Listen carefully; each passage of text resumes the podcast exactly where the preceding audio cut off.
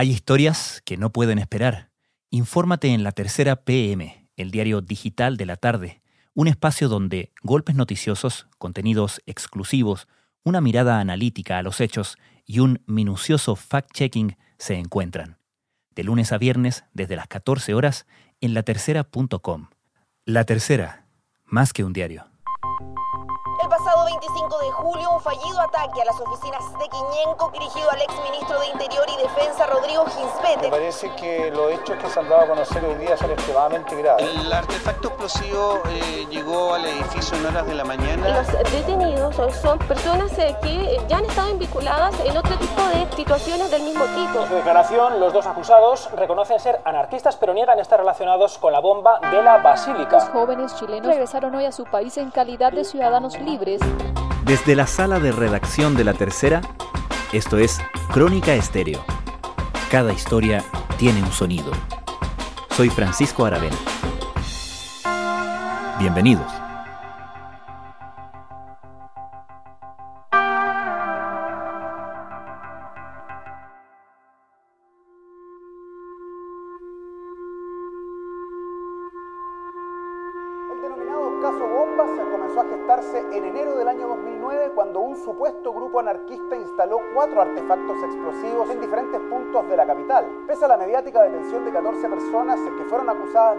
Pertenecer a una asociación ilícita terrorista, el Ministerio Público no logró acreditar su acusación. No logró acreditar su acusación. Hace 10 años fueron parte del grupo de imputados que terminaron liberados al desmoronarse todo el caso armado por la Fiscalía en lo que fue conocido como el caso Bombas.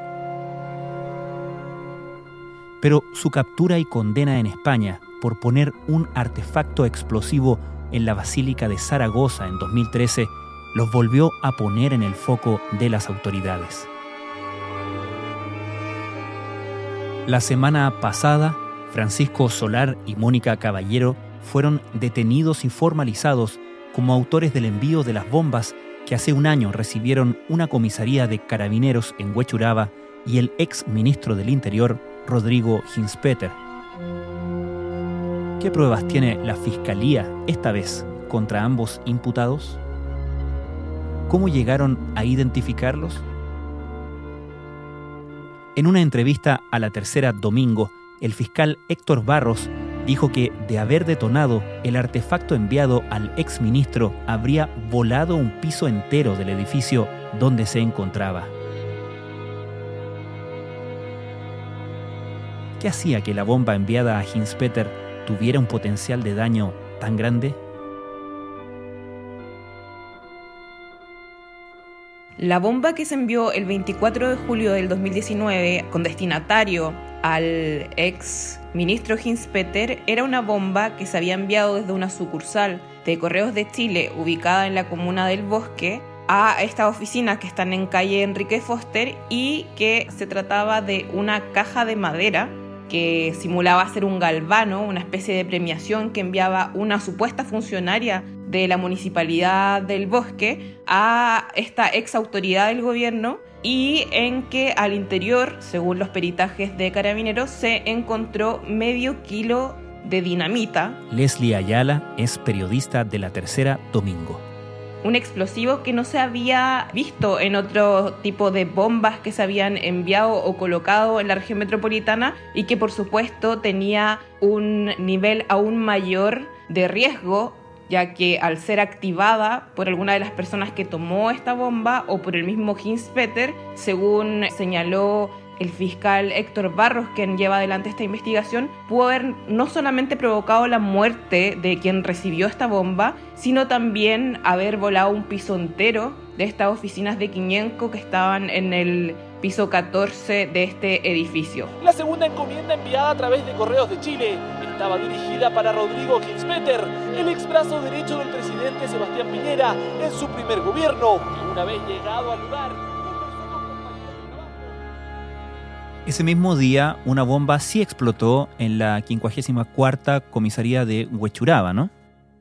Así es, de hecho Carabineros logra dar con la bomba que había sido enviada al exministro Hinspeter a propósito de una que ya había estallado pasada las 10 de la mañana de ese 24 de julio en la comisaría de Huechuraba y que tenía como destinatario al mayor Manuel Guzmán.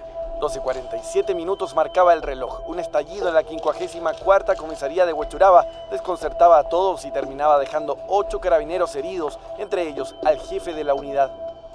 Al igual que la bomba enviada al exministro Hinspeter, esta simulaba ser un galván, una especie de premio que enviaba una funcionaria de la municipalidad del bosque. Entonces, al estallar esta y provocar graves lesiones al mayor Guzmán y a otros siete carabineros que estaban alrededor de él, al momento que él abre esta caja de madera, se activa un procedimiento en que Carabineros va hasta la sucursal de correos desde donde se había enviado este paquete y logra detectar que había otro que también se había enviado bajo las similares características y por la misma persona que llegó a, entregar este paquete a Correos de Chile, pero que tenía un destinatario distinto que eran las oficinas de 500. Ahora la pregunta que todos se hacen es cómo el artefacto burló todas las medidas de seguridad incorporadas en ese edificio. Ahora, la composición de ambas bombas era distinta. La bomba que estalla, que era la que fue enviada a la policía uniformada, era una bomba de corte artesanal con pólvora negra y que al estallar no provocó tantos daños como si lo hubiera hecho si hubiera estallado esta bomba con medio kilo de dinamita. Eran bombas de distinto, por decirlo de alguna forma, poder destructivo, pero que de igual forma, según la formalización que después hace la Fiscalía Sur, son bombas que tenían como objetivo causar lesiones, mutilaciones e incluso la muerte. De modo que, según el plan de quienes envían estas bombas, el ex ministro Hinspeter debió haber abierto ese paquete en la mañana y hubiera explotado la bomba. Ambas bombas son enviadas el día 24 de julio del año pasado y llegan a sus destinatarios el día 25. A diferencia de lo que ocurrió en la comisaría, el señor Hinspeter, pese a recibir el paquete, es decir, este paquete ingresó al edificio, el conserje del edificio lo tomó, lo llevó hasta el piso 14 donde estaba la oficina del ex ministro del Interior, su secretaria también toma este paquete y lo traslada hasta la, propia oficina del señor Hinspeter. Sin embargo, ese día el Ejecutivo tuvo muchas reuniones en la mañana, según lo que declaró después a Carabinero, e incluso se fue a almorzar. La verdad es que no tengo información de cómo llegó el paquete y a mí me avisaron cuando llegué al edificio. Lo que sí, aparentemente, por el trabajo que están realizando, están llevándose un paquete que parece reunir las características eh, que habría tenido el que explotó la comisaría de Huachuraba. Entonces, todo este procedimiento, cuando Carabineros detecta que hay una bomba en ese lugar, a él lo toma por sorpresa. De hecho, él venía volviendo de su almuerzo cuando se entera que hay un procedimiento en las oficinas de Quiñenco a propósito de un paquete que tenía como remitente su persona y que finalmente, providencialmente, nunca llegó a abrir. Paquete que pese a que no explotó, estuvo a metros de la oficina del exministro del Interior cuando su secretaria personal lo recibió. Y entiendo que ese procedimiento según lo que te comenta el fiscal Barros en la entrevista que publicaste este domingo en la tercera, fue clave para recoger mayores antecedentes sobre los autores de esta bomba, ¿no? Claro, lo que pasa es que ya Carabineros sabía que al interior de ese paquete que estaba en la oficina del señor Hinspeter había una bomba, había estallado otro paquete similar en la comisaría de Huesturaba, entonces lo que se enfrentan los investigadores en ese momento fue a una disyuntiva. El fiscal Barros le solicitó a personal del Grupo Operaciones Especiales de Carabineros, que son quienes desactivan bombas, que hiciera todos los intentos por desactivar la bomba, ya que el otro procedimiento, que era para mayor resguardo de las personas que estaban presentes y de incluso el personal policial que estaba a cargo de esas diligencias, era poder hacerlo estallar de forma controlada en unas especies de mm, carros que tiene Carabineros para tales fines. El artefacto fue retirado tras un operativo de Carabineros en un particular camión. Sin embargo, para el fiscal era demasiado importante poder desactivar la bomba porque solo así se podía establecer si existía algún perfil de ADN al interior de este artefacto explosivo, el poder después contar con ese material genético para poder hacer el cruce con eventuales sospechosos que aparecieran durante la investigación. Finalmente Carabineros acepta el reto y desactiva ese día la bomba con todos los riesgos que eso significó para incluso el personal policial, que es especializado pero que podría haber sufrido la detonación de este artefacto que contenía dinamita. El procedimiento finalmente termina con esta bomba desactivada que fue enviada de inmediato a los laboratorios de criminalística para levantar eventuales perfiles de ADN que, según entendemos ahora, se pudieron rescatar al menos dos perfiles de material genético que eran pertenecientes en ese minuto a dos hombres que no fueron identificados, pero se contaba con esta pericia científica que más adelante iba a llevar a los fiscales y a los investigadores de estos casos bomba a un eventual sospechoso que fue el que se formalizó el viernes pasado ante la justicia. ¿Cuáles fueron las otras pistas que siguieron en la investigación? A este material genético que fue hallado en la bomba que no estalló, se sumó la revisión de las cámaras, tanto de Correos de Chile como las cámaras que estaban afuera de esta sucursal, y en que se veía que una persona que se veía de sexo masculino, de talla delgada, de al menos un metro ochenta, llegaba a esta sucursal, estaba vestido con un gorro con oreja que le tapaba un poco la cara y que era finalmente la persona que enviaba utilizando un nombre falso de una funcionaria que efectivamente existe en la municipalidad del bosque, pero que no tenía nada que ver con este envío, y quien le señala a la funcionaria de Correos de Chile que se trataba de una especie de galvanos que les se le estaban enviando a estas autoridades. Entonces la fiscalía comienza a realizar una serie de pericias a cámaras, levantamientos de imágenes y poder hacer los trayectos de este eventual colocador de bombas que había originado estos procedimientos. Pero lo más importante ocurre, Francisco, el 27 de febrero de este año y es cuando estallan dos bombas que se instalaron en los alrededores del edificio Tánica en Vitacura. Justo acá en estas calles hay un edificio corporativo, su nombre es eh, Tánica. ¿Qué es lo que pasa? 10, 10 y media de la mañana un funcionario que trabaja en un café precisamente recibe un llamado de teléfono. ¿Qué le dijeron? Hay una bomba que va a explotar en cualquier minuto acá al interior de este edificio. Este trabajador, ¿qué es lo que hace? No toma atención a esto, cree que es una broma, algún tipo de pitanza, simplemente corta y de repente se siente un estallido acá, lo cual por supuesto produjo ¿Y por qué es importante ese incidente? Es importante porque para los investigadores es cuando se comete el primer error por parte de los imputados de estas colocaciones de bomba. Si bien durante la primera etapa de la investigación se sabía que había un hombre que había entregado estas bombas a Correo de Chile, no se lograba establecer aún cuál era la identidad de esta persona, pero sí se sabía desde dónde había partido su trayecto para el envío de estas dos bombas. A propósito de las cámaras y la revisión de unos trayectos de taxi, se pudo dar con el taxista que toma a esta persona, que toma a este sospechoso en la intersección de las calles Bochef e Íñiguez en el centro de Santiago y que lo traslada hasta sucursal de Correos de Chile que estaba en la comuna del Bosque. Resulta que cuando estallan estas otras dos bombas en la comuna de Vitacura, lo que hicieron el personal del OS9 de Carabineros fue hacer el trayecto inverso de cómo estas personas que llegan a instalar estas bombas habían llegado hasta ese lugar. El bosque, Renca, Huechuraba y Las Condes. Cuatro comunas que quizás le parezca poco pueden tener en común, pero que las últimas horas han centrado los trabajos investigativos de la policía se logró establecer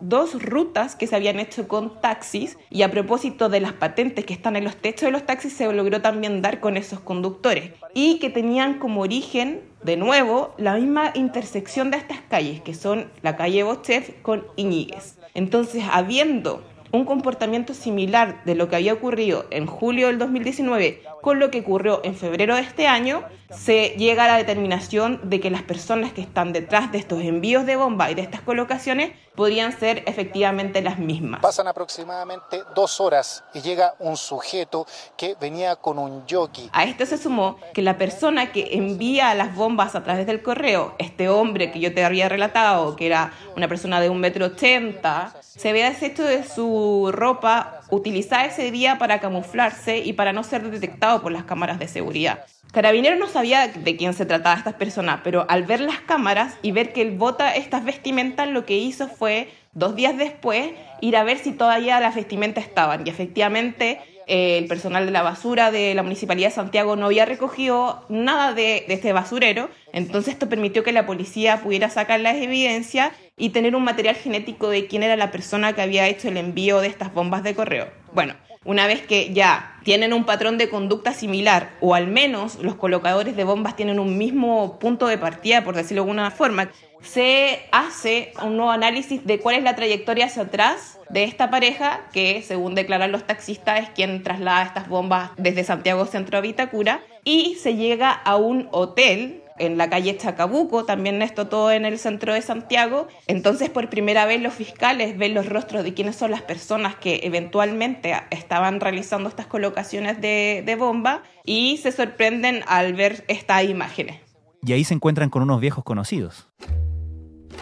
Exactamente, Francisco. Se trataba de Francisco Solar y Mónica Caballero, quienes una década atrás habían enfrentado también un juicio oral respecto a su participación en la colocación de una serie de artefactos explosivos en la región metropolitana, pero que en esa oportunidad habían sido absueltos por la justicia chilena, pero años más tarde, cuando ellos se trasladan a vivir a Barcelona, fueron detenidos por la policía española y llevados a juicio y condenados también por la colocación de una bomba, esta vez en una basílica en Zaragoza. La Policía Nacional ha explicado que se visionaron numerosas cámaras. A los agentes les llamaron la atención dos personas por su ropa y porque llevaban una mochila, dicen tipo nevera, cargaban tanto en la estación de autobuses de Zaragoza como en una cafetería de la Plaza del Pilar. Recordemos ese llamado caso bombas, porque fue un gran escándalo, fue un gran fracaso para la Fiscalía y para el gobierno mismo, y terminó con la absolución de todos los imputados, incluida esta pareja.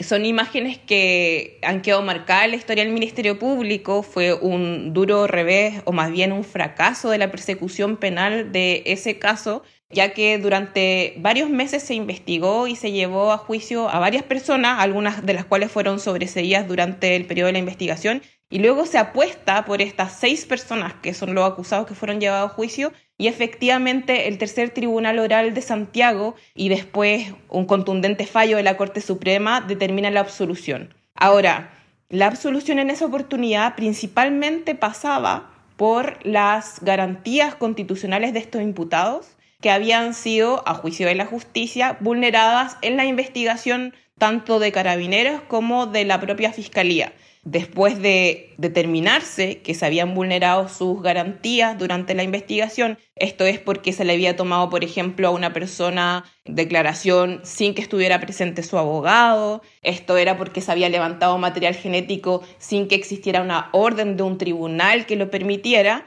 Finalmente se le libera a estas seis personas, entre las cuales se encontraba Francisco Solar y Mónica Caballero, que en esa época eran pareja y que luego deciden trasladarse a España. Rompieron todo protocolo, abrazos, chaya y globos en plena lectura del veredicto. No terminaba aún la jueza, pero lo importante estaba dicho. Suelto los seis imputados del polémico caso Bombas, también debemos recordar que la justicia a propósito de esta mala investigación, por calificarla de una forma, condena al Estado, en este caso el Ministerio Público, pero quien finalmente pagó fue el Estado de Chile, a pagar las costas del juicio, es decir, le tenía que pagar hasta seis personas que habían sido absueltas los honorarios que ellos habían ocupado tanto con sus abogados como los peritajes para lograr establecer su inocencia y ellos reciben una especie de indemnización a propósito de este mal proceso llevado adelante por el ente perseguidor penal en esa oportunidad.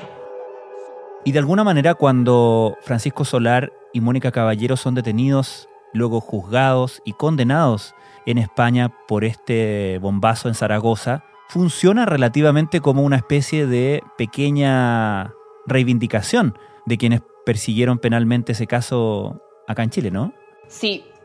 Esta situación que ocurre en España llevó obviamente a los organismos que lo habían investigado a de cierta forma decir, nosotros siempre dijimos que estas personas estaban detrás de estas conductas y de cierta forma responsabilizaban a la justicia por haberlos dejado en libertad.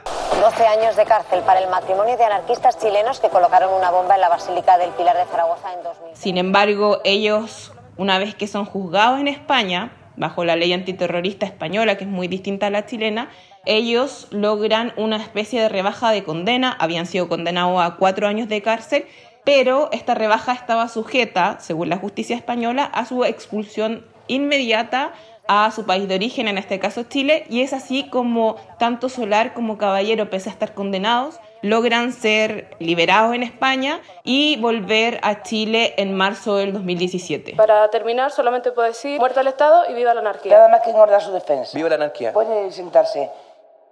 ¿Cuánto tiempo estuvieron presos en España? Alcanzaron a estar desde el 2013 hasta el 2017, no más de tres años fue lo que estuvieron privados de libertad y de hecho durante ese periodo ellos se casan al interior de la cárcel y contraen este vínculo con el que llegan después a principios del 2017 acá a Chile, donde recordemos que hay imágenes de todos sus amigos y de diversos grupos que están vinculados al anarquismo que lo reciben en el aeropuerto de Santiago como una especie de héroes a propósito de lo que habían vivido en España. España se olvida de ellos una vez que suban a un avión y lleguen a Chile, donde no hay deudas pendientes con la justicia, pero donde desde ya se sabe que incluso se les podría poner un recurso de amparo si es que fueran molestados. ¿Y desde su llegada a Chile se les siguió la pista? La única información que existe respecto a eso son las que emanan un reportaje del diario La Tercera que habla a fines de diciembre del 2017 que efectivamente algunos oficiales de la Agencia Nacional de Inteligencia habían hecho seguimiento a esta pareja con el propósito de tener información de si en Chile se estaban dedicando nuevamente a las conductas por las cuales habían sido condenados en España. Pero en estricto rigor los organismos judiciales, ya sea carabineros y la Fiscalía, no tenían nada que hacer respecto a su libertad, ya que ambos habían sido absueltos en territorio nacional y no había ninguna causa pendiente que les permitiera algún tipo de medida intrusiva a su respecto. Entonces, durante estos últimos años ellos funcionaron o estuvieron en calidad de personas libres como cualquier ciudadano chileno y solamente fueron seguidos, por lo que detalla este reportaje de diciembre del 2017 que publica la tercera, por eh, la Agencia Nacional de Inteligencia y solamente se le estableció participación en situaciones que no tenían que ver con ningún tipo de conducta, que eran protesta, algún tipo de participación en foro, todo absolutamente situaciones legales, por ende ellos hasta que fueron detenidos el viernes pasado no tenían ningún tipo de situación pendiente con la justicia chilena. ¿Y cómo son finalmente aprehendidos Solar y Caballero? Ambos fueron detenidos en sus respectivos domicilios. Se realizó una especie de procedimiento en paralelo a las 7 de la mañana en dos comunas de Santiago donde estaban los domicilios de estos dos imputados previo a una orden de un juez del undécimo juzgado de garantía de Santiago que había analizado los antecedentes entregados por el fiscal Héctor Barros y por el OS9 de Carabineros y había determinado que estas personas estaban vinculadas a cuatro colocaciones o envíos de bombas y por ende había antecedentes suficientes para que se realizara esta detención y posteriormente una formalización en el Centro de Justicia. Entonces, en operativos que fueron monitoreados por el fiscal Barros y por el general director de Carabineros, Mario Rosas, desde unas pantallas que hay en el OS9 de Carabineros que mostraban tanto a los helicópteros sobrevolando los domicilios de los imputados como también a los oficiales que se encargaron de aprenderlos, mostrando las imágenes del momento exacto de la detención, ellos finalmente son detenidos pasadas las 7 de la mañana del viernes 24 de julio y ahí se les puede ver como ellos se ven sorprendidos y no entregan ningún tipo de consigna, solamente aceptan la detención de cierta forma y son trasladados en carros policiales al centro de justicia donde un contingente de gendarmería tenía ya instalada una sala donde ellos a través de plataformas digitales iban a poder presenciar su formalización ya que sabemos que los tribunales están funcionando a causa de la pandemia del COVID-19 vía telemática. Y fue así como en horas de la tarde de ese mismo día que son detenidos ellos enfrentan esta formalización donde la fiscalía abre la investigación y empieza a entregar todas las pruebas que existen a su respecto para por el lado de Francisco Solar, sindicarlo como autor de estos dos envíos de bomba al señor Hinspeter y a la comisaría de Huechuraba, y también estos estallidos que están registrados en febrero de este año en el, en el edificio Tánica Vitacura, situación que también se le imputa a Mónica Caballero su responsabilidad o eventual participación como coautora de estas instalaciones. Gracias, señoría. Voy a formalizar investigación en contra de los imputados, don Francisco Javier Solar Domínguez y Mónica Andrea Caballero Sepúlveda. Les informo que el Ministerio Público le sigue investigación por los siguientes Primer hecho, solo respecto del imputado Francisco Solar Domínguez. El día 24 de julio del año 2019, en horas de la mañana, el imputado Francisco Javier Solar Domínguez envió dos encomiendas contenedoras, cada una de ellas de un artefacto explosivo construido de tal modo que se activara mediante la apertura de la encomienda por parte de su destinatario. ¿Qué penas enfrentan? A diferencia de otros casos bomba, donde la Fiscalía siempre levantó e invocó la ley antiterrorista, en el caso actual de Solari y Caballero enfrentan una formalización de cargos bajo la ley ordinaria.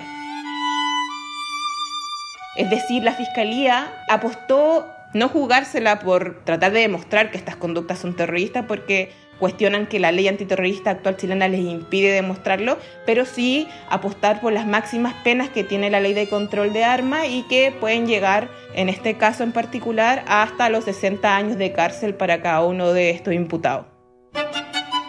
Respecto al hecho número uno, dos delitos de envío de encomienda explosiva previsto y sancionado en el artículo 14, letra D, inciso primero, parte final de la ley 17.798 sobre el control de armas en grado de desarrollo de consumado. Leslie Ayala, muchas gracias. Gracias a ti, Francisco.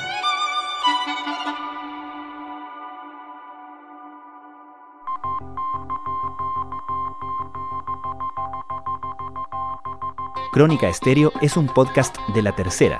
La producción es de Rodrigo Álvarez y Melisa Morales. Y la edición de quien les habla, Francisco Aravena. La postproducción de audio es de Michel Poblete. Nuestro tema principal es Hawaiian Silky de Sola Rosa, gentileza de Way Up Records. Nos encontramos pronto en una nueva edición de Crónica Estéreo.